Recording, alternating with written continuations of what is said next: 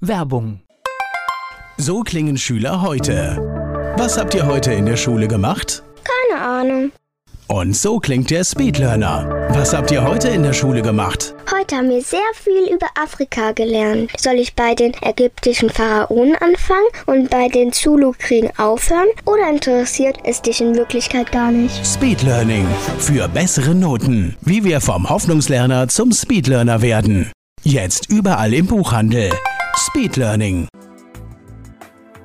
Antenne Mainz. Mein heutiger Gast ist männlich. Name? Andreas Neufeld, Alter? 39, Dein Geburtsort? im Gebiet Orenburg in Russland. Oh, da sprechen wir mit Sicherheit gleich drüber. Was ist dein Beruf? Was würdest du sagen? Was machst du? Aktuell bin ich als Trainer und Mentor unterwegs und als Speaker. Hast du Hobbys? Oh ja, habe ich. Am allermeisten und am allerliebsten bin ich eigentlich Fan meiner eigenen Jungs. Die haben alle drei Fußball gespielt und habe sie begleitet. Zwei davon spielen aktuell nicht mehr. Jetzt begleite ich nur noch einen, aber das machen wir halt alle. Ansonsten lese ich sehr gerne und mache alles, was mit Team zu tun hat. Sport, Kartfahren. Ich liebe Herausforderungen. Hast du sowas wie ein Lebensmotto? Ja, absolut. Mein Lebensmotto ist, den Ort, wo du gerade bist, verlass ihn immer besser, als er war, wenn du gehst. Oh, einfach und gut. die Menschen, die mit dir zusammenarbeiten, was meinst du, sagen die über dich? Was macht dich aus? Woran erkenne ich dich? Positive Ausstrahlung habe ich sehr häufig gehört. Ein besonderes Charisma, sagen einige. Authentisch, herzlich und ein Netzwerker höre ich auch immer wieder öfter. Andreas Neufeld, mein Gast hier bei Antenne Mainz. Andreas Neufeld hat lange in der Pflege gearbeitet. Heute steht er auf der Bühne und macht noch viele andere Dinge. Darüber sprechen wir gleich hier bei Antenne Mainz. So, jetzt musst du mir nochmal mit deinem Geburtsort helfen. Wie heißt das richtig? Ja, das ist das Gebiet Orenburg und das Dorf, wo ich tatsächlich, also im Dorf bin ich ja nicht geboren, da gab es kein Krankenhaus. Das war halt Gebiet Orenburg, das war die nächstgrößere Stadt und das Dorf heißt tatsächlich Kamenka. Das ist jetzt ja Russland, ein Riesenland. Kannst du uns ungefähr sagen, wo das auf der Karte zu finden ist? Ja, das ist ziemlich südlich von Russland, war so eine Stunde von Kasachstan entfernt. Und das war so eine Siedlung von deutschen Dörfern. Das waren so 14 Stück. Die waren alle, haben sich alle so aneinander angeschlossen. Und ja, da bin ich groß geworden. Also bis zum fünften Lebensjahr haben wir dort gelebt. Und genau, das waren deutsche Dörfer. Wir haben dort Hochdeutsch oder Plattdeutsch halt gesprochen. Das war unsere Dorfsprache. Und wenn du in die Schule musstest, natürlich Russisch. Das heißt, in diesen ersten fünf Jahren, man lernt da ja durchaus schon eine Sprache. Das heißt, da hast du aber kein Russisch mitgekriegt. Also tatsächlich konnte ich so die Basics, wenn jemand fragt, sind deine Eltern zu Hause oder solche Sachen. Aber ich habe die Sprache bis jetzt leider nie gelernt, weil ich auch in Deutschland ja, mich gut integriert habe und jetzt nicht so typische russische Freunde hatte. Da ist meine Frau mehr beschenkt als ich. Also die beherrscht die Sprache noch perfekt. Ja, und ich kann halt nur Bruchstücke. Ich meine, mit fünf Jahren hat man, glaube ich, noch so ein bisschen Kindheitserinnerung. Kannst du noch beschreiben, wie du aufgewachsen bist? Was waren das für Dörfer? Ja, das war total unbeschwert, möchte ich fast sagen. Und so meine Mutter ist arbeiten gegangen, mein Vater war nicht da und wir waren einfach draußen auf dem Hof und haben im Sandkasten gespielt. Gefühlt kannte jeden, jeder hat auf den anderen aufgepasst und du hast einen Besenstiel vor die Tür gestellt, wenn du nicht da warst als Familie. Das war so ein Signal, aber das war nicht abgeschlossen oder so, sondern es war halt alles zugänglich. Und es war halt wirklich so typisches Dorfleben mit Tieren, Kuh, Schaf, Ziege, was man so hatte. Also ich habe sehr, sehr schöne Erinnerungen, weil du bist die Straße in Unterwäsche hoch und runter gelaufen, so ungefähr. Ja, was ich halt so mit fünf Jahren mir so noch erinnern kann. Ne? Den Besenstiel hat man vor die Tür gestellt, damit die anderen dann aufpassen, weil keiner da ist. Ja, das war einfach das Signal, wenn jemand, das war halt so spontan im Dorf, ne? da irgendwie, gab es ja auch also jetzt muss ich mir gerade überlegen, gab es schon Telefone? Vielleicht war das so die Anfangszeit. Aber wenn die gesehen haben, da stand der Besenstiel da, dann war die Familie irgendwo anders zu Besuch oder die, die waren einfach nicht da. Sonst hat man halt einfach an der Tür geklopft und ist reingegangen. Wenn der Besenstiel stand, wusste man, die sind gerade nicht da. Aber auch ein gutes Signal, das funktioniert. Was ist denn passiert mit fünf Jahren? Warum seid ihr da weggezogen? Ja, Ende der 80er, also gab es so eine Welle. Es sind auch schon welche Ende der 70er aus unseren Dörfern zurück nach Deutschland. Da haben wir die Genehmigung schon begonnen, weil wir halt Russlands Deutsche oder manche wurden auch als Rückkehrer noch gegolten, wenn sie nach Deutschland gekommen sind. Das hing mit bestimmten Jahren zusammen, wann die Vorfahren ausgewandert waren und so weiter. Und Ende der 80er ist eigentlich der größte Schwall so gezogen. Und da ist mehr oder weniger die ganze Verwandtschaft von meinem Dad und von meiner Mom sind alle so 89, 88, 90, alle raus. In dem Sinne auch nicht mehr mit unseren Leuten. Ist wahrscheinlich natürlich auch mit 89 geschichtlich bedingt, weil man natürlich auch nicht wusste, was passiert da jetzt. Jetzt war es klar, man kann problemlos dort ausreisen, aber das hätte ja schon zwei, drei Jahre später, oder wenn wir uns heute die Situation anschauen, wäre es vorbei gewesen. Absolut. Wir hatten halt auch hier Verwandtschaft, weitläufig, und dann mit den Visas und so musste man dann halt alles über die Bühne bringen. Und ich weiß, dass mein Cousins von mir sind, glaube ich, 87, 88 zuerst drüber. Und es stand mehr oder weniger fest, dass die ganze Familie, das heißt, Familie ist in dem Sinne Großfamilie. Mein Dad hat acht Geschwister. Wenn wir Familienfeiern hätten, wären wir um die 200 Leute mit Kind und Enkelkind und was nicht alles. Also das damals natürlich nicht, aber das hieß, wir fahren alle. Ne? Und das heißt, wohin ging die Reise? Ja, wir sind tatsächlich in NRW gelandet, so im Kreis Lippe. Und das ist in der Nähe von Paderborn, vielleicht so die nächstgrößere Stadt. Und ich muss auch sagen, ich glaube, 90 Prozent aller Familien sind dort gelandet. Sie ging ja dann damals so, je nachdem, wo die, sagen wir, wo schon zu viele Russlandsdeutsche waren, wurde dann irgendwann zugemacht, der Kreis. Dann konnte man nicht mehr dahin. Aber das war bei uns, ja, wir passen, glaube ich, noch alle rein na, mit fünf, sechs Jahren geht es, glaube ich, aber war dann Schule und alles, ja, alles neu, ne? Ja, komplett. Also es war eine komplett neue Welt, weil wir sind ja nach Deutschland in keine Großstadt gezogen, aber wir haben dann relativ zeitnah in einem Hochhaus eine Wohnung erhalten, beziehungsweise mein Papa hat schnell Arbeit gefunden, auch meine Mom, und dann haben wir in einem Hochhaus gewohnt. Und wenn du jetzt aus dem Dorf kommst als Kind und du landest in einem Hochhaus, ja gut, wir hatten Gott sei Dank einen Hof und Garten so, wo wir alle quasi sehr multikulturell aufgewachsen sind dann in dem Dorf oder in dieser Stadt in Deutschland. War spannend, war eine Umstellung, ja. Ich habe auch ein Jahr länger gebraucht, also ich habe noch so einen Vorschulkindergarten besucht und bin dann halt mit sieben eingeschult worden. Reicht ja auch. Ja, absolut, völlig in Ordnung. Aber dieses eine Jahr habe ich wahrscheinlich schon damals noch gebraucht, weil diese Integrität mit fünf bin ich dann rübergekommen, ja. Bin dann ja. sechs geworden in dem Jahr und das ja, war dann halt ein bisschen too much. Gleich geht's weiter im Gespräch mit Andreas Neufeld.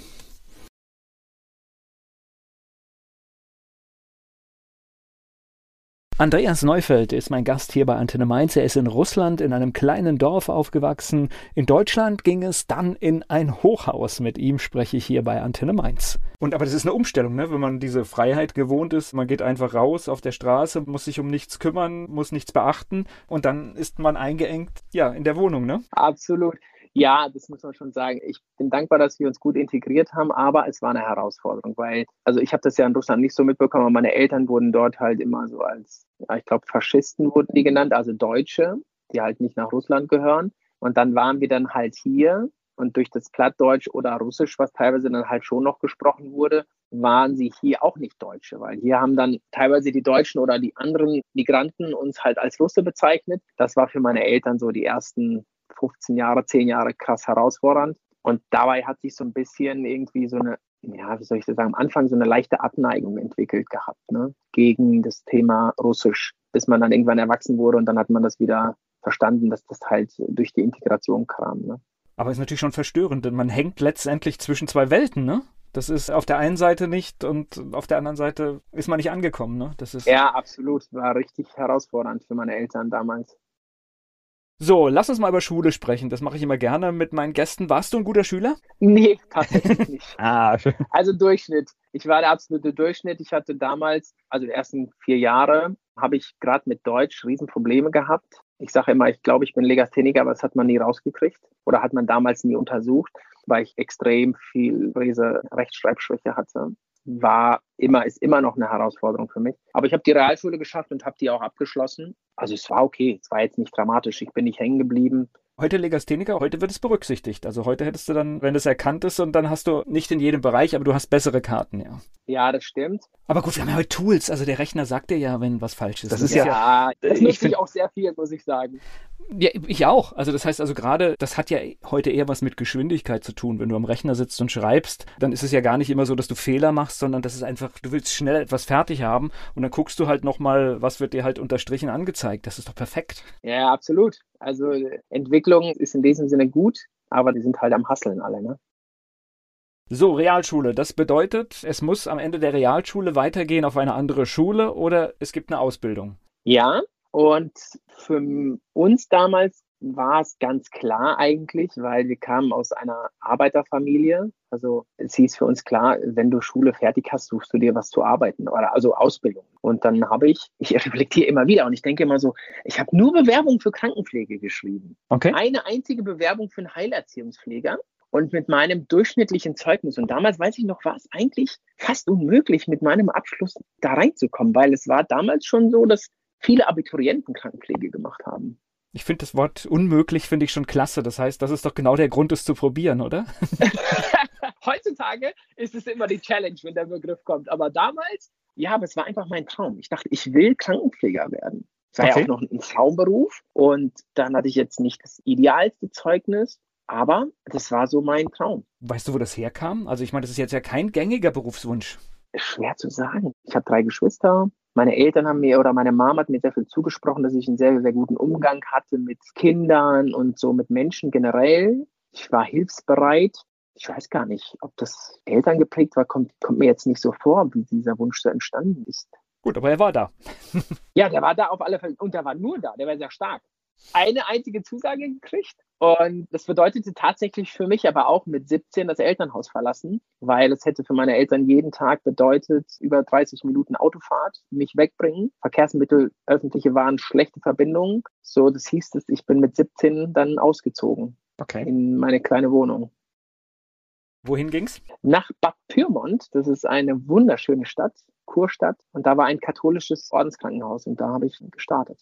Wobei Pflege ist, ich meine, das haben wir in den letzten zwei Jahren ja auch regelmäßig gehört. Ich glaube, es ist einer der härtesten Berufe, die es gibt. Meiner Meinung nach ist es einer der härtesten Berufe, weil du permanent im Geben bist. Und wenn du dankbare Kunden hast oder Patienten, klar, dann empfängst du auch, aber ansonsten bist du halt immer am Geben. Und alles richtet sich nach dem Klinikalltag, weil deine Schichten, du planst dein Leben um deine Arbeit. Ne? Ist in dem Fall nicht anders möglich. Und einspringen, weil du kannst ja nicht mit weniger als nötig arbeiten, sonst leidet ja der Kunde oder der Patient. Das heißt, die Bereitschaft wurde auch gleich mitgegeben. Ja, ist schon eine Herausforderung gegeben. Aber ich glaube, trotzdem hat er mir viel gegeben. Das war für mich lange, lange, lange mein einziger Traum. Aber man sieht dann als junger Mensch auch schon Dinge, die man sonst, sage ich mal, die ich in meinem Leben nicht gesehen habe. Da sterben halt irgendwann die Großeltern, aber man wird oft schon sehr früh mit solchen Dingen dann, kommt in Berührung. Absolut. Das war am Anfang so ein bisschen für mich befremdlich, aber nicht in der Klinik, sondern mein Alltag. Das heißt, ich habe die Dinge ja gelernt und ich war auch, ich möchte mal sagen, schneller reif als andere Jugendliche, weil das Thema Tod und Sterben für mich eine andere Bedeutung und Normalität hatte, wie vielleicht in, bei 17- und 18-Jährigen in anderen Ausbildungsstellen. Das Thema Intimität, Intimsphäre war ja ganz präsent auch, weil du sowohl mit erwachsenen Alten als auch mit jungen Menschen und intimen Sachen in Erfahrung oder in Kontakt gekommen bist. Und im Alltag war ich dann halt, das war für mich halt Routine irgendwann, und aber mein Umfeld habe ich gemerkt, konnte da mit dieser ja, wie soll ich sagen, Freizügigkeit oder mit der Normalität meiner Welt nicht umgehen, weil die halt es nicht gewohnt waren. Du hast mir jetzt gerade selbst doch so einen Einblick gewährt. Natürlich, ja, wenn du jemanden sauber machst, also intimer geht's nicht, ne? Nee, absolut. Und wenn das eine Oma ist oder wenn es vielleicht auch dein Vater sein könnte oder deine Mutter, ja, und du bist mit 17, 18 da, ist es für beide Seiten eine Herausforderung, ne? Gleich geht's weiter im Gespräch mit Andreas Neufeld.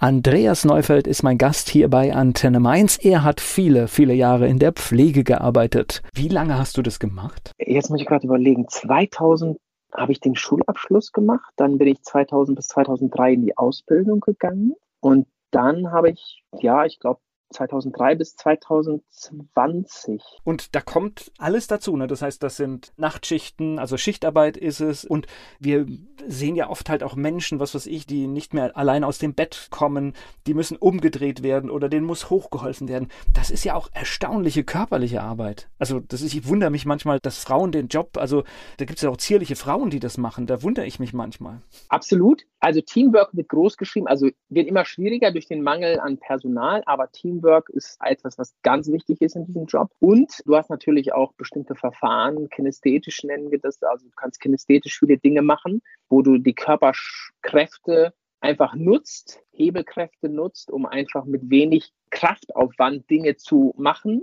Und da gibt es ganz, ganz viele wundervolle Techniken und da kann fast jeder alles machen. Das ist wirklich erstaunlich. Ich habe trotzdem den Verdacht, selbst wenn ich alle Techniken perfekt beherrsche und gut einsetze, dass ich nach einem Acht-Stunden-Tag weiß, was ich körperlich gemacht habe. Ausgeschlossen. Also das ist definitiv der Fall. Also nach so einem Tag gerade wenn es auch dann manchmal mental nicht so ganz easy war, brauchst du natürlich, also für mich war da ein glückliches Zuhause. Ich bin dann relativ früh auch geheiratet, eine wundervolle Frau und ich hatte zu Hause immer wirklich einen Ruheort, wo ich dann tanken konnte, ja. absolut.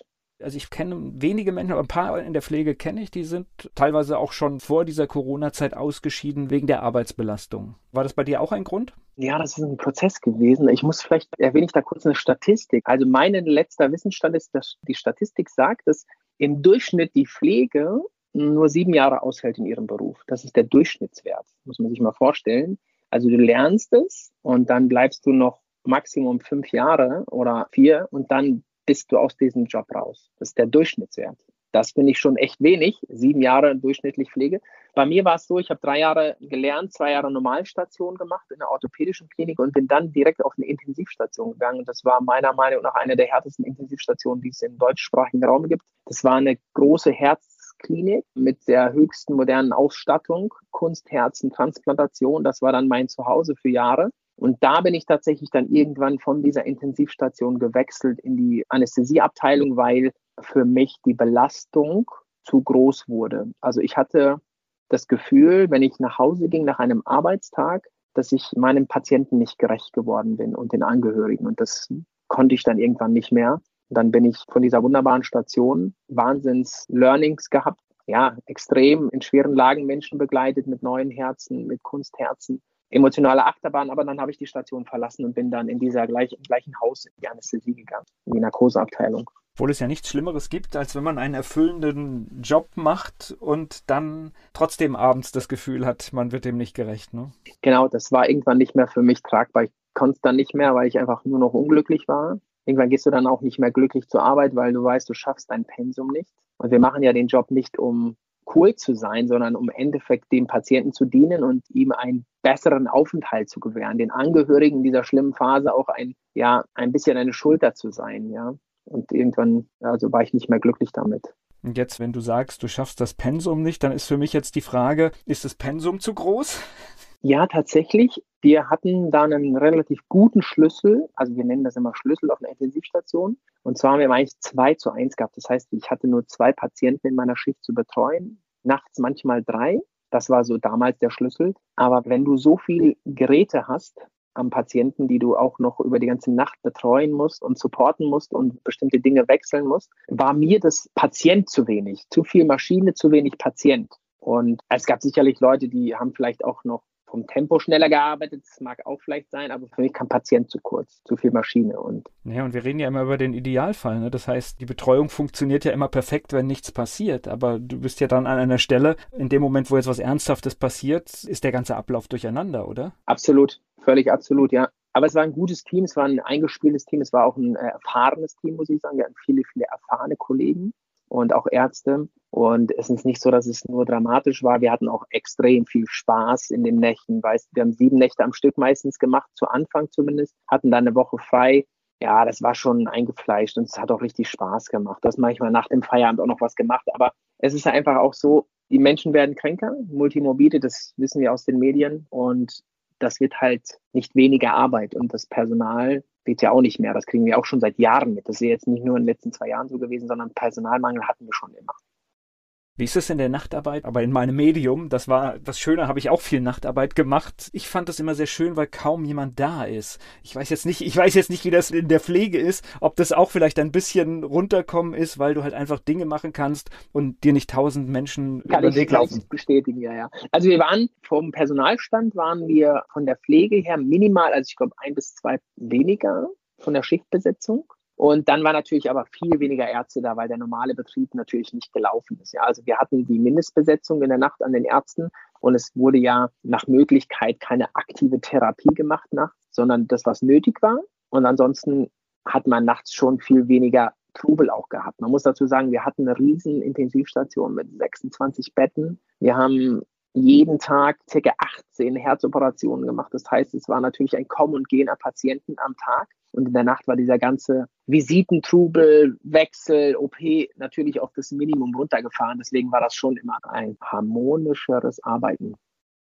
So, dann kam irgendwann der Punkt, es ist dir zu viel, du musst was anders machen. Was macht man dann mit dem Wissen? Ja, tatsächlich, spannend. Also ich bin dann erstmal in so eine Rotation gegangen. Es gab dann die Möglichkeit zu rotieren, damit du noch ganzheitlicher das Ganze siehst. Gehst du ein Jahr in den OP schaust dort, wie ist der Patient, wenn er ins Haus kommt, dann geht er in den OP, wie ist die Herzoperation und dann betreust du ihn ja nachher auf. Und da war ich dann ein Jahr und das hat mir so gut getan, passte zu meiner Belastung. Ich habe gesagt, hey, dann gehe ich weiter raus, kann auch ein bisschen mehr Familienzeit haben, weil im OP hast du weniger Wochenenden und Nachtarbeit als auf Intensiv. Und dann habe ich noch einige Jahre in der Anästhesie gearbeitet. Und das Wissen der Intensivstation war natürlich Gold wert für den OP, weil ich wusste, was danach kommt und konnte dementsprechend natürlich mit Weitsicht den Patienten natürlich aus dem OP entlassen, damit die Kollegen da oben den Übernahmeprozess quasi noch idealer gestaltet haben. Habe dann auch mitgewirkt in so einem neu gestarteten Aufwachraum, wo wir die Patienten dann auch nach der OP ein paar Stunden betreut haben, bevor die auf Intensiv gingen. Also das Wissen konnte man sehr gut nutzen. Und was ich dir sagen muss, am allermeisten hat es mir was gebracht für mein persönliches Leben. Weil wenn du an dem Hauptorgan arbeitest, am Herzen, und du sehr viele Herzstillstände, Notfälle gehabt hast und die diese Dinge zu deiner Routine werden, dann bist du in Stresssituationen im Alltag viel entspannter und hast einen klareren Blick, als wenn du jetzt denkst, oh, da ist jetzt gerade mal jemand ohnmächtig, dann bleibst du trotzdem ruhig und handelst gezielter als dieses Hibbelige. Das habe ich extrem gemerkt. Und ich meine, das Herz ist, das habe ich auch erst vor kurzem gelernt, ist ein fantastisches Organ. Wir nutzen jetzt hier einen elektronischen Weg für unser Gespräch, aber wenn wir in einem Raum wären, dann wären wir, was das Herz ausstrahlt, wären wir beide gegenseitig drin des anderen Gesprächspartners. Und das finde ich total faszinierend, diese Vorstellung, diese Strahlung, die da rausgeht. Ich glaube, sieben, acht Meter waren es, glaube ich. Das ist echt verrückt, ne? Ja, das ist unfassbar. Ne? Also ich finde gerade das Thema auch sehr spannend. In der aktuellen Zeit beschäftigt es mich halt auch. Das Energiefeld, das Feld, wo der andere dich spürt, die Wahrnehmung, wenn du in einen Raum kommst und ein Mensch ist da, absolut spannend. Ja, das ist ein spannendes Buch, das wollte ich mal am Rande erwähnen, gerade bei Herztransplantationen, ja, weil das Organ dann ja, das alte wird genommen, es kommt ein neues rein. Und da gab es ein Buch, und das hat sich auch mit dieser Thematik so ein bisschen auch beschäftigt. Werden die Menschen wesensverändert oder bleiben sie die gleichen? Und worauf ist das zurückzuführen? Ist das auf das andere Organ zurückzuführen oder ist es dieses bewusstere Leben verändert das die Menschen? Also sehr spannend. Hast du den Titel zufällig im Kopf? Boah, nee, müsste ich nochmal gucken. Ich weiß, das Herzzentrum damals hat damit mitgearbeitet und da wurden auch einige Patienten interviewt von uns. Aber mir fällt der Titel leider nicht ein. Also ich habe eine Reportage mal darüber, das habe ich so ganz dunkel gerade im Kopf und irgendwie, ich weiß, da waren Interviews drin und es war zum Teil schockierend, was die Menschen, die das Herz bekommen haben, alles gewusst haben dann, ohne dass sie es wussten. Ja, krass, oder? Ja, ja, das, an diesem Buch kam das auch so ein bisschen rüber, ja. Die haben auf einmal dann neue Geschmäcke entwickelt, neue Vorlieben entwickelt für Dinge, die sie vorher absolut nicht hatten. Und das passt aber genau zu dem Spender. Ja, es, es gibt halt mehr Dinge, ne, die wir uns alle nicht erklären können, aber das ist ja auch gut so. Ja, absolut, absolut spannend. Ich liebe das Leben. Gleich geht es weiter im Gespräch mit Andreas Neufeld. 20 Jahre in der Pflege gearbeitet, heute macht er ganz andere Sachen. Andreas Neufeld ist mein Gast hier bei Antenne Mainz.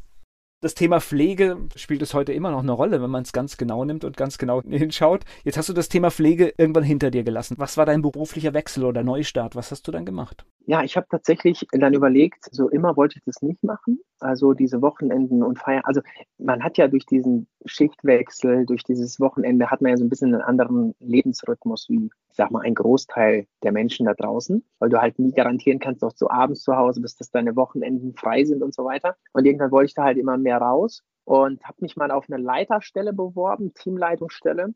Das hat nicht geklappt. Und dann habe ich gedacht, das war so der Impuls für mich, nochmal nachzudenken. Gibt es noch was anderes? Und ich hatte immer so auch noch andere Visionen. Ich bin im freikirchlichen Kontext auch groß geworden und habe dort auch quasi immer wieder mal gepredigt. Und die Bühne, also war mir jetzt nicht ungeläufig. Die kannte ich und das, was ich da auch weitergegeben hatte, hatte ich immer ein sehr, sehr gutes Feedback. Und dann habe ich gedacht, vielleicht ist das irgendwie ein Weg. Und dann gab es tatsächlich eine Stelle in meiner Klinik, wo ich dann zum Schulungsbeauftragten switchen könnte für die Ärzte. Und dann mit, einer, mit 50 Prozent damals. Und dann habe ich gedacht, hey, ich bin zwar kein ITler, weil diese Stelle der IT angegliedert wurde, weil es ging hauptsächlich darum, im IT-Kontext den Ärzten Dinge beizubringen und sie zu begleiten.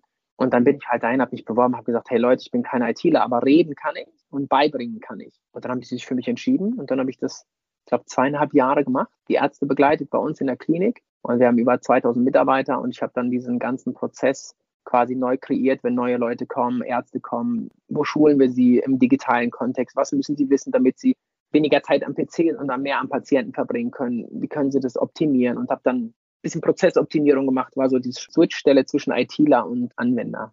Hast du aus der Pflege diese Menschenkenntnis dann gebrauchen können? Absolut, deswegen haben sie mich genommen. Das war explizit ausgeschrieben. Die wollten jemanden von der Basis, der den Prozess des Alltags kennt, der den Patienten kennt, der den Arzt kennt, aber nicht so gut bezahlt ist wie ein Arzt, sondern halt eine Pfleger oder eine, eine Schwester, um dieses Alltags-Know-how mit in die IT zu nehmen, damit man halt auch den Programmierern dann sozusagen Reden und Antwort stehen kann, was macht Sinn im Prozess, ja, was ist unlogisch vom Prozessauflauf im Alltag. Und ich muss dazu sagen, durch meine langjährige Tätigkeit natürlich auch die Ärzte gut gekannt. Ich kannte fast jeden Arzt, hatte dort ein gutes Standing und das hat mir den Job dann natürlich um einiges erleichtert, mit denen im Alltag vom Chefarzt zum Assistenten dann unterwegs zu sein. Ne? Ich kenne das aus vielen Bereichen. In der Praxis ist immer wertvoll, wenn du gerade so Programme zum Beispiel schreibst, ja. Welches Eingabefeld ist nötig, welches ist unnötig, was ist mehr Arbeit im Alter? Und das ist verrückt, wenn Menschen, die täglich dran arbeiten, wenn denen genau zugeguckt wird und dann sagt man, nee, vergesst, mach das weg, ja. Das ist einfach ein Schritt zu viel, den können wir uns sparen.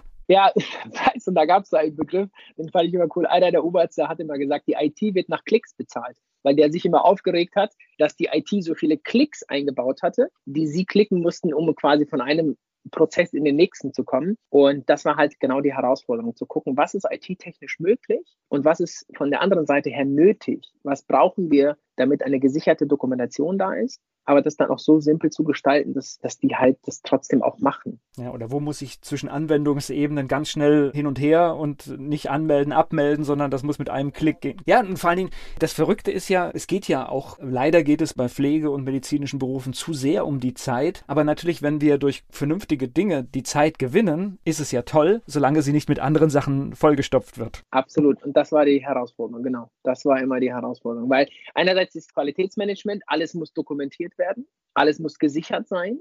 Und die Ärzte machen ja ihr Studium nicht, um, zumindest die meisten nicht, um Qualitätsmanagement und, und, Dokumentation zu betreiben, sondern die wollen an den Patienten in welcher Form auch immer Erfolge erzielen. Und es gehört natürlich mittlerweile dazu, aber ganz ehrlich, das war kein beliebtes Thema. Und das war mein Job, hm. diesen unbeliebte Sache verständnisvoll und notwendig zu kommunizieren. Ja. Jetzt haben wir schon rausgehört, du bist heute auch mal auf der Bühne. Wann hast du damit angefangen? Also ich habe das jetzt gehört, es gab dann im Privaten durch die religiösen Geschichten schon eine Berührung. Aber wann bist du denn sowas, wo kann man sagen, wo bist du auf eine Bühne gegangen? Zum ersten Mal bewusst? Jetzt muss ich gerade überlegen. Also es gab dann aus dem kirchlichen Kontext wurde ich dann mal eingeladen, zwischendurch mal auf Hochzeiten zur Moderation oder zum Trauen oder halt auch Beerdigungen. Wobei das ja schon elementare, also ich meine, das sind ja die Momente, wo du wirklich eine Verantwortung, egal ob es Hochzeit ist oder Trauerfeier, du hast in diesem Moment, wenn du redest, die Verantwortung für den ganzen Tag. Genau, das stimmt und das war auch extreme Momente. Ich habe es geliebt, aber das war sicherlich mein Lebenskontext. Ne? Das ist viel Berührung mit Tod, ein anderes Bewusstsein dafür, dann der christliche Kontext. Ja, das waren so die ersten. Und dann habe ich in einer nebenberuflichen Selbstständigkeit mit einer Firma zusammengearbeitet, die auch Events veranstaltet haben für die Partner, für die Vertriebspartner des Unternehmens. Und da bin ich mal, jetzt muss ich mal überlegen, ich glaube, da bin ich mal im Rahmen meiner Auszeichnung das erste Mal auf eine Bühne gekommen mit 10, 15 Minuten. Und das war da die erste größere Bühne. Das waren dann so ein paar hundert Leute. Und da hast du gemerkt, das gefällt mir? oh ja, genau das war der Moment. Ich habe wirklich es geliebt. Ja, ich, ich habe auch schon in der Kirchenkontext, habe ich ja auch schon von mehreren Hunderten gesprochen und so. Und das war ja auch so, dass ich das mal gerne gemacht habe. Ne? Aber da habe ich mich irgendwie so geschämt, das zu sagen. Aber ich fand es halt cool. Ich fand Predigen cool, weil du bist auf die Bühne gegangen und konntest von einem Ist-Moment etwas Veränderndes bewirken durch deine Worte. Und dass die Leute da rausgegangen sind, haben gesagt, hey, darüber lohnt sich mal nachzudenken, ob ich mal ein paar Dinge verändern kann. War das ein Impuls für mich? Ne, und ich bin da so ganz großzügig. Ich, weiß gar nicht, ob man da immer die Welt oder Großes verändern kann, aber wenn da jetzt vielleicht 500 Leute sind und du veränderst bei einem etwas, ist das für mich schon der Hammer. Überleg doch mal. Ja, genau das ist es. Weißt du, wenn selbst ein Mensch kommt und sagt, hey, danke, ich meine, das ist manchmal so oft dieses Mismatch der Speaker. Also die, jeder Speaker will natürlich immer eine größere Bühne. Aber im Endeffekt ist es uns klar, dass du nie alle erreichst. Aber die Frage ist, wenn du ein Leben zum Besseren verändern kannst, dann hat sich das Leben schon gelohnt. Das sehe ich so. Ja, sehe ich auch so. Also das ist tatsächlich, es sind die Kleinigkeiten, das mag jetzt pathetisch irgendwie klingen, aber es ist so, wenn du durch irgendetwas, was du tust, das Menschen eines, das Leben eines Menschen positiv veränderst, ist das das Beste, was du erreichen kannst. Absolut, absolut. Ja. Das muss ich jetzt dazu sagen. Das fängt für mich aber tatsächlich zu Hause an, weil ich habe drei wundervolle Jungs und habe eine Frau und für mich ist es so, also das ist erstmal mein Wirkungskreis und das ist das, wo ich alles geben darf. Und wenn ich hier eine Family habe, die hinter mir steht, dann habe ich meiner Meinung nach erst die Berechtigung, nach draußen zu gehen. Weil wenn ich nicht im eigenen Umfeld es schaffe, dann weiß ich nicht, was ich da draußen bewirken kann. Weißt du, was ich meine? Ja, das weiß ich. Gleich geht's weiter im Gespräch mit Andreas Neufeld.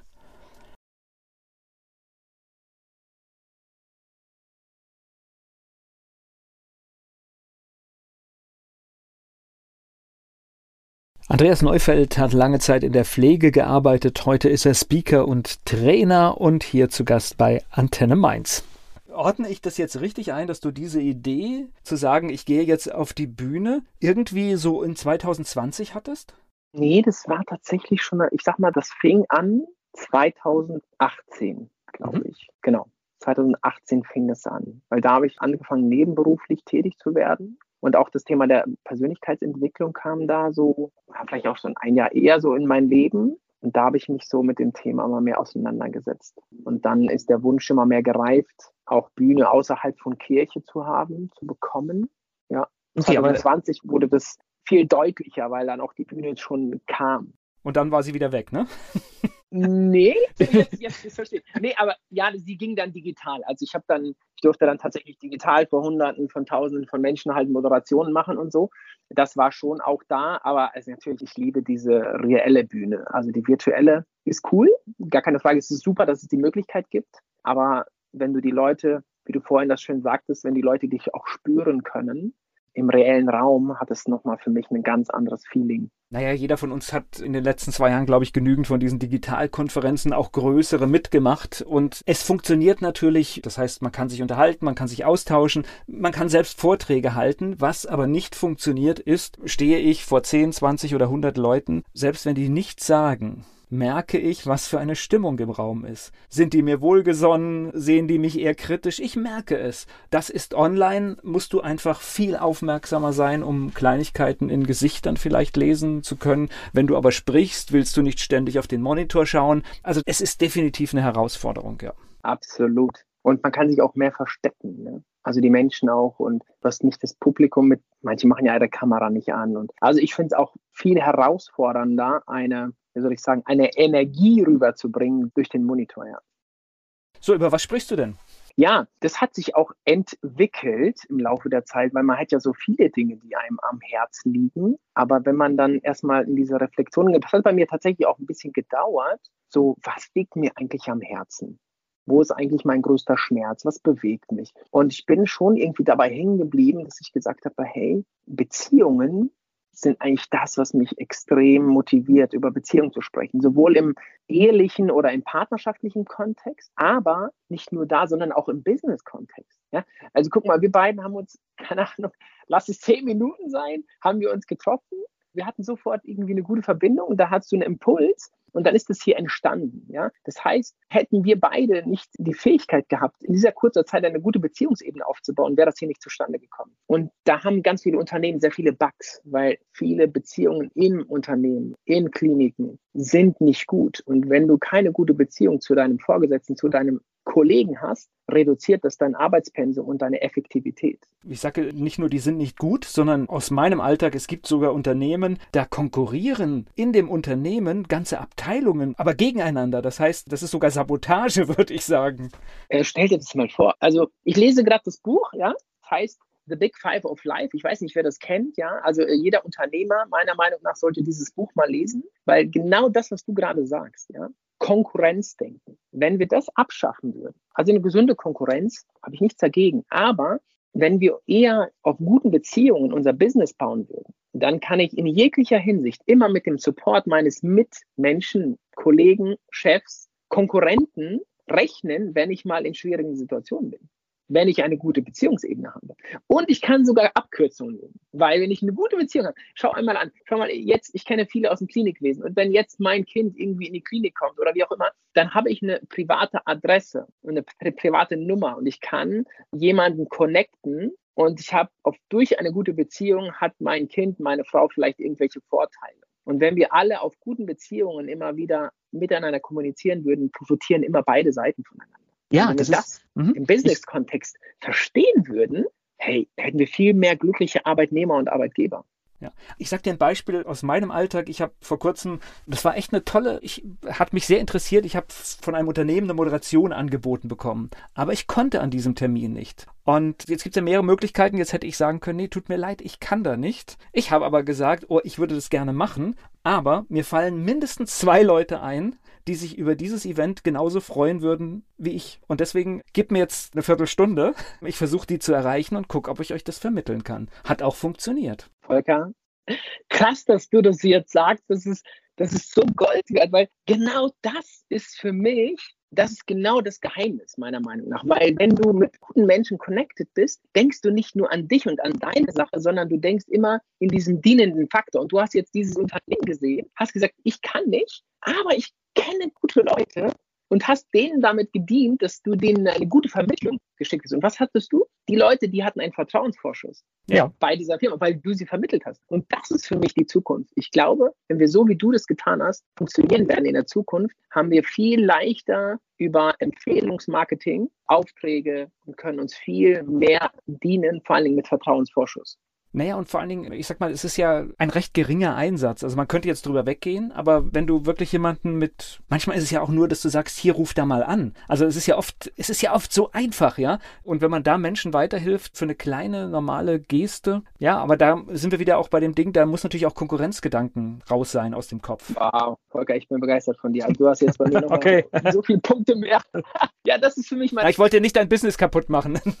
Und das heißt, das ist dein Thema, damit stehst du auf der Bühne, ja? Ja, genau. Ich mache aktuell tatsächlich am Rande erwähnt bei German's Next Speaker Star. Gibt es so einen Wettbewerb von der GSA, von der German Speaker Association. Gibt es so einen Wettbewerb. Gibt es jedes Jahr einmal. Da mache ich gerade mit. Da kannst du dich bewerben. Und wenn du es schaffst in die Top 100, dann kommst du halt in, in, in eine engere Auswahl. Und jetzt bin ich aktuell in den Top 15 und haben jetzt nächsten Donnerstag wieder den Live-Auftritt digital dieses Mal noch. Und dann geht es halt immer mit Jurybewertung, aber auch mit Publikum. Das heißt, die Leute können digital für dich abstimmen. Und da gehe ich halt auch mit dem Thema der Beziehung raus. Ja, das ist schon so etwas, was mir extrem am Herzen liegt, ja. Weil ich weiß, wie gute Ehe funktioniert, weil ich bin mit meiner Frau 17 Jahre verheiratet, ich bin überglücklich, meine Kinder, die hole ich mir immer wieder Feedback ein. Du bist demnächst auch oder ganz in Kürze in Frankfurt auf der Bühne, ne? Genau, auch in diesem Sinne habe ich dann äh, mit einem Freund und Unternehmer, der wohnt in Frankfurt, also macht Videos. Seine Firma ist in Frankfurt, arbeitet auch mit dem Fernsehen zusammen. Und wir haben uns, ich sage immer Gott geführt, auf Instagram kennengelernt, weil ich auf einer Bühne war und er hat diesem Speaker, ist ja gefolgt und so hat er mich mal angeschrieben, so haben wir uns connected. Und wir hatten beide eine Idee, eine Vision von einem Eventformat. Und dann haben wir darüber kurz gesprochen in unserer ersten Begegnung, haben gesagt, wir machen was Neues. Und dann haben wir ein, ein Eventformat kreiert und haben das erstmal hier in NRW im Bielefelder Raum gestartet. Das war im Juni dieses Jahr. Und jetzt in Frankfurt am 24.09. haben wir in Frankfurt ein Event unter dem Namen 1 Live. Und das ist ein Speaker-Event. Da werden einige Experten auf der Bühne sein. Und wir haben die Vision tatsächlich, Volker, Unternehmer, Selbstständige, Machermenschen einfach zu entschleunigen, dass sie mal einmal so einen Timeout machen und sich einmal mal mit ein paar wichtigen Fragen beschäftigen für ihr Leben, für ihr Business und dass sie das Ganze ganzheitlich machen. Weil du bestehst aus Körper. Wir haben einen Experten zu dem Thema Körper, ist ein Physio, der hat schon diverse Profis bearbeitet, ob es Formel 1 oder Fußball war, völlig egal. Der wird dort vor Ort sein. Wir haben Experten, Keynote-Speaker auf verschiedenen Ebenen, Multiunternehmer, Menschen aus Krisenzeiten, die herausgekommen sind. Also es geht um das echte Leben und so ein bisschen um Entschleunigung und mal bewusstes Wahrnehmen. Also drei Begriffe vielleicht. Also Erkenntnis schaffen wollen wir. Wir möchten Ermutigung schaffen, weil wir haben viel Entmutigung in der aktuellen Zeit und wir möchten Veränderung bewirken. Ja, und wir haben einiges zu verändern. Ne? Wenn man gesellschaftlich schaut, haben wir, glaube ich, große Aufgaben von uns. Wir alle ahnen, das geht so nicht immer weiter. Und dafür muss man, sage ich mal, das ist ein gutes Beispiel, dafür muss man gesund sein, dafür muss man klar im Kopf sein. Man braucht aber auch die mentale Stärke. Absolut. Genau ja. das. Und das wollen wir damit erreichen, ja. Und in schwierigen Zeiten, das wäre dann auch so dein Thema, ist es gut, extremst gut, ein Netzwerk und gute Beziehungen zu haben. Absolut. Also ich bin auch Mitglied eines Netzwerks und ich muss echt sagen, gerade Netzwerkgedanke wird für mich immer wertvoller in der aktuellen Zeit, weil ganz ehrlich, welchem Firmen, welchen Unternehmen kannst du noch trauen? Wer ist so wie du, dass er vernetzen möchte und dienen möchte, aber wer sieht halt nur sich? Das ist für mich einmal so eine Frage. Und ja, tatsächlich auch in Krisenzeiten zu wissen, ich kann mit dem Netzwerk, was ich habe oder mit meiner eigenen Beziehung zu Hause, ich kann auf die zählen. Du glaubst gar nicht, ich meine, hast du die Zahlen beobachtet in den letzten zwei Jahren, beziehungstechnisch und was mit den Kindern und Ehen passiert ist? Viele Menschen haben ja, wenn sie in Quarantäne waren, diese Zeiten verflucht, weil sie nun mit ihrem Partner mal 14 Tage eingesperrt waren und mit den Kindern. Und das hat für mich einen riesen Mangel erkennen lassen. Ne? Ja, ich habe nur äh, die Zunahme der häuslichen Gewalt gesehen und das ist natürlich ein Albtraum in dem Bereich, in dem du dich geschützt und sicher fühlst. Wenn dir das passiert, das ist natürlich fatal und zeigt, welchen gesellschaftlichen Schaden wir haben. Völlig korrekt, genau das ist. Ich bin unter anderem da auch auf der Bühne, ja. Aber okay. viele weitere Experten auch tatsächlich. Spannendes Thema, das heißt, wie heißt das Ding nochmal, damit alle nachgucken können? Eins live wir kennen eins live vom Radiosender tatsächlich. Nein, kennen wir nicht. okay, das darf ich ja jetzt nicht sagen. Und wir haben das aber mit F geschrieben, weil es für das Leben steht. Ja. Und unser Gedanke war so Einheit leben. Wie kann man Einheit leben von Körper, Seele, Geist? Wie kann man sich entschleunigen? Und da sind wir auf diesen Titel gekommen. Und das findet man unter 1-live.de. Da kann man dann einmal nachschauen. Okay, spannend. Und dann heißt äh, Ticket holen und vorbeischauen. Genau, herzlich willkommen. Man kann mich auch auf Insta oder mir auf Insta folgen. Es gibt auch für Leute Rabattcodes, wenn das nicht möglich ist, das Ticket so zu bekommen. Also da sind wir jetzt auch spendabel mit einem Rabattcode, wenn jemand will. Hauptsache, die Leute kommen und hören sich etwas Gutes an alle, die gerade Veranstaltungen probieren und machen, muss man unterstützen, weil es ist nicht einfach. Viele Menschen haben immer noch durch zwei Jahre Beschallung Respekt vor Veranstaltungen und umso wichtiger ist es aber, wenn wir das dauerhaft weiterhaben wollen, dass es Menschen gibt, die Veranstaltungen machen, dann bleibt uns nichts anderes übrig, als möglichst viel dahin zu gehen. Absolut. Es ist eins meiner Hobbys. Ich gebe viel Geld im Jahr aus, auf ja, Seminaren zu sein, auf Events zu sein, um einfach ja, wertvolle Impulse zu bekommen, tolle Menschen zu treffen um einfach das eigene Netzwerk zu äh, erweitern und zu schauen. Ja, man kriegt immer wieder Impulse. Und das heißt, wenn du nicht auf der Bühne stehst, dann bist du halt auch oft in Unternehmen und schaust dir dort die Beziehungsebenen an. Genau, ich mache tatsächlich im B2B-Bereich Trainings für Firmen oder halt auch im 1 zu 1 oder im 1 zu 2, ja. Arbeite gerade am eigenen Format als mit meiner Frau. Das ist aber noch nicht ganz spruchreif ohne viel zu verraten, wenn du in so ein Unternehmen reinkommst, spürst du dann auch sofort, was da los ist? Es ist tatsächlich ähm, ja viel zu spüren, aber es hängt auch tatsächlich mit Menschenkenntnis zusammen. Und äh, weil ich mache auch immer wieder Gruppenarbeiten und da spürst du schon in einer gewissen Weise, wie sie miteinander kommunizieren, ob sie sich wohlgesonnen sind oder nicht. Ähm, aber das ist halt ein echt sensibles Thema, muss man tatsächlich sagen. Und wenn du nicht die volle, das volle Backup der, der, äh, des Kopfes hast, ja, der Geschäftsführung, kannst du auf dieser Ebene schwierig arbeiten. Es ist halt schmerzvoll, ne, wenn du da reingehst, ne? Genau das ist halt der Punkt, weil es geht nicht, äh, du kannst nur authentisch sein. Und im Endeffekt ist es ja so, wenn wir über das Thema Beziehung sprechen, glauben wir ja immer, der andere muss etwas machen. Aber mein Ansatz ist halt immer, schau erstmal bei dir, kennst du eigentlich deine eigenen Werte? Kennst du deine eigenen Kommunikationsmuster?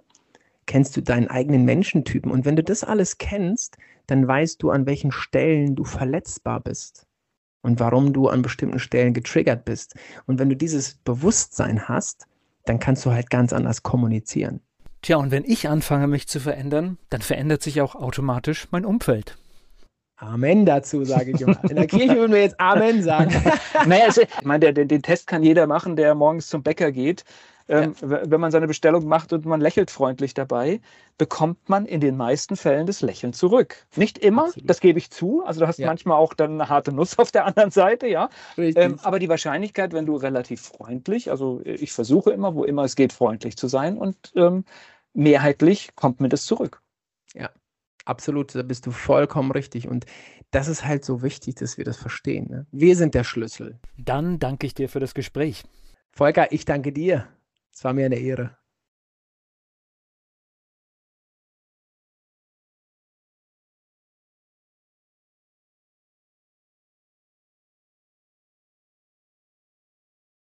Werbung. So klingen Schüler heute. Was habt ihr heute in der Schule gemacht? Keine Ahnung. Und so klingt der Speedlearner. Was habt ihr heute in der Schule gemacht? Heute haben wir sehr viel über Afrika gelernt. Soll ich bei den ägyptischen Pharaonen anfangen und bei den Zulu-Kriegen aufhören? Oder interessiert es dich in Wirklichkeit gar nicht? Speedlearning. Für bessere Noten. Wie wir vom Hoffnungslerner zum Speedlearner werden. Jetzt überall im Buchhandel. Speedlearning.